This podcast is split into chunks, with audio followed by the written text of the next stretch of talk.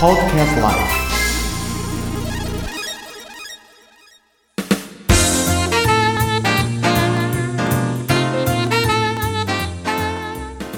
レンコンじゃないレンレン向こうのね。はい。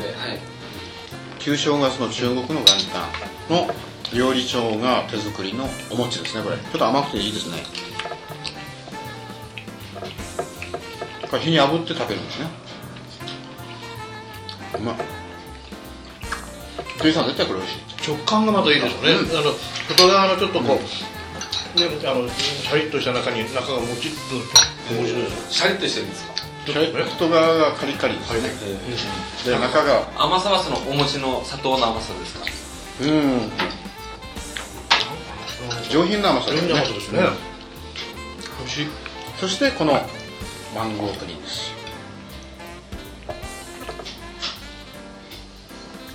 またこのマンゴー甘いね。あそうですか。これもしかしたら43とか44とか使ってるんじゃないですか？甘くて酸味があって。うんこれもうそのままですよね。そうですもう結構果実っていうか。そのままですよねこれ。が入ってると思いますので時期によって少しあの酸味が変わったりもするんですあこれ甘い、フルーティーさがすごいですね、うん、もうこれはもう本当沖縄か、えーまあ宮崎か熊本の菊池かというか、宮崎かこれ美味しい、この15年ものの紹興酒でちょっとこう口をもう今日は一番ね手前して。T さんね幸せなのは愛さんなんですよ 逆境からこう何ていうんですかね這い上がってきたみたい僕たちは今ねアメリカ本土側から見てるナイアガラの滝。ななるほあの愛さんはねナイアガラの滝をほアメリカ本土で見てそして一回カナダ。の方に。まだ落ちたのよ。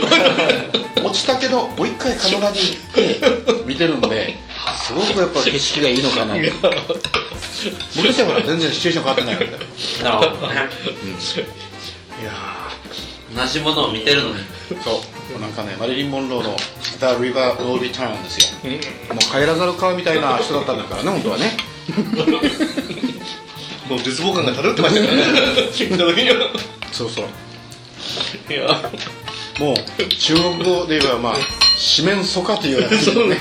なんかすすごくあの順風満帆で言ったのが周りが全部敵ばっかりとかね。ええさっきあのここに来る前いろいろ電話してて、うん。まあ、あのカル会社の人と、まあ、ドキドキなんだから